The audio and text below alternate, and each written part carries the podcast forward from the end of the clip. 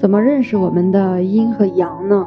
以我们人来说，我们把我们生活的这个世界叫人间，也有一些说法呢，就是把我们住的这个空间叫阳间。我们在阳间生活所使用到的能量叫阳气。按照这样的分类，有阳间的话，自然会有阴间；那有阳气，当然会有阴气。借用这种描述，那人死了就去了阴间，当然也有一种中阴的状态。人为什么会死？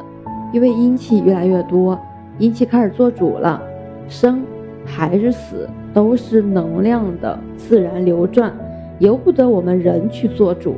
也就是说，没有我们人什么事情，甚至就是说，人这个称呼呢，也只不过是一个概念。中医说，生命是一团阳气。为什么这样说？阳为用，你当下用的是什么，那就是阳。生命当下使用的能量就是阳气。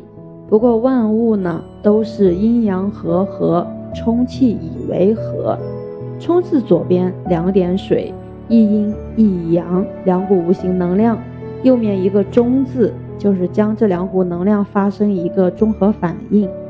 那这里说的阴阳和合呢？不是男女或雌雄交合，那只是抽象层面的。阳为用，阴呢？阴为体。所有的修行修炼都是为了修我们的用。你再说多，你理论懂得再多，不起用，不能随时随地启用，都是假象，都没用。那用什么？用心，用意。越能用，越能自如控制。也就必须一心一意，有些不能用，则意味着他与你的心意不符合，不接受你的指令，这就不是一心一意，必然是二甚至更多，这就产生一种集体结构，这就叫体，因为体大致意思就是这样子的。修炼修行，不停的修炼我们的阳气阳神，也就是可用部分会越来越多，可用能量。越来越多，可用意识越来越多，用越多，体越少，阳越多，阴越少，到最后是什么？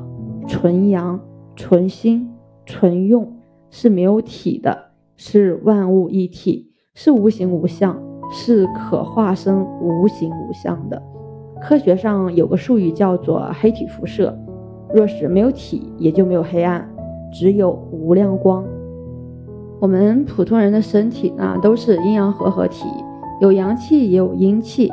出生时阳气充足，随着年龄的增长，阳气转化为阴性物质结构，身体发育成熟到壮年，阴气和阳气达到一个平衡。那再往后，阴气越来越多，阳气减少。那《黄帝内经·阴阳阴象大论》里这样讲：年四十而阴气自半，起居衰矣。阴气越多，自然会趋向于阴性的空间。生与死嘛，以气流转而已，只不过流转的方向不同。阳气向阴气转化，开始流于死亡，这是自然的生老病死。那如果说阴气向阳气转化呢，我们就开始长生，这就是修炼。吸与呼也是一起流转。吸可用于阳气，呼呢不可用之阴气，生命质量就会提升。在生与死的中间，就是呼与吸的中间，存在一种不生不灭、不呼不吸的永恒本质。我们必须要知道，就是我们每个人呢都可以修炼到这个本质的。所以练功路上，你我同行。我是袁一凡，一个二十岁的八零后修行人。喜欢主播的，欢迎关注，欢迎订阅。